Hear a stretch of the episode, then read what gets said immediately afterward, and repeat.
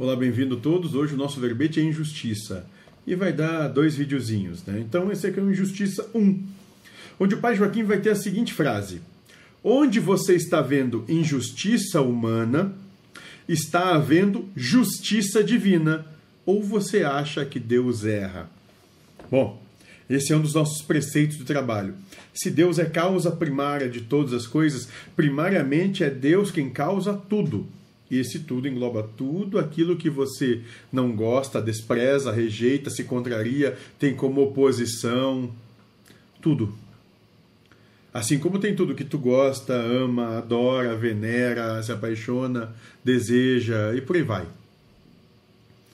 Então, é, não há injustiça ao amor de Deus em ação que manifesta no que tu tem a percepção de que acontece. Embora que o que aconteça de verdade não é o que tu percebe, o que acontece de verdade é manifestação de amor. Mas tu, no teu individualismo, de, de, é, cria um filtro que são as verdades que tu tem dentro de ti né? Que é coisa de bom, mal, certo, errado, justo, injusto, bonito e feio, né? Que são, são é o filtro que tu coloca, são as tuas verdades que adjetivam o que acontece. O que acontece de verdade não tem qualquer tipo de adjetivação.